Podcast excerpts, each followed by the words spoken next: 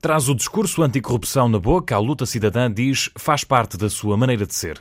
Paulo de Moraes, 55 anos, dá aulas na universidade, lembra os tempos em que ocupava o outro lado da carteira. Nas cantinas comia-se miseravelmente. A comida era muito má, os filhos de classe média, como era o meu caso, iam comer a restaurantes e aqueles que tinham menos recursos comiam miseravelmente em algumas das cantinas. Eu, enquanto Presidente da Associação de Estudantes, analisei os orçamentos dos serviços sociais e verifiquei que, apesar da comida ser miserável, os orçamentos eram gigantescos.